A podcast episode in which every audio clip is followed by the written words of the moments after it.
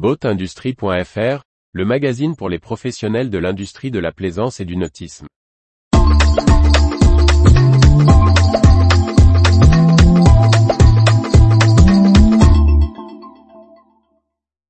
Partenariat scandinave pour un concept boat électrique à effet de surface.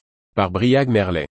Nimbus Group a signé un accord de partenariat avec les entreprises norvégiennes Pascal Technologies et Evoy pour développer un concept boat visant l'efficacité énergétique maximale. Le groupe suédois Nimbus, constructeur de bateaux de plaisance, a officialisé le 5 juin 2023 la signature d'un accord avec le bureau d'études norvégien Pascal Technologies et le motoriste norvégien Evoy, spécialiste des hors-bords électriques. Les trois entreprises scandinaves vont travailler ensemble sur la définition et la création d'un concept boat pour améliorer les performances environnementales du secteur. La nouvelle embarcation bénéficiera des développements de chacune des sociétés.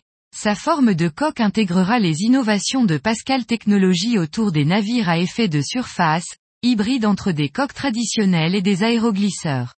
Les tests existants anticipent jusqu'à 50% de réduction de consommation. Construit par la marque de bateau Alukin, membre du groupe Nimbus et spécialiste de l'aluminium, le bateau sera réalisé dans cet alliage 100% recyclable. Enfin, le bateau sera propulsé par un moteur hors-bord électrique Evoy, la marque ayant déjà équipé un certain nombre d'unités de plaisance. Ma Jacobson, directeur technique du groupe Nimbus, souligne l'importance de travailler sur tous les aspects du bateau pour une transition écologique efficace, L'abandon des carburants fossiles nécessitera à la fois de nouvelles technologies de propulsion et de nouveaux types de dessins de carène. À travers le partenariat avec Pascal Technologies et Evoy, nous voulons tester des technologies qui pourraient contribuer à la réduction de la consommation énergétique, facilitant ainsi l'introduction d'une plaisance plus durable.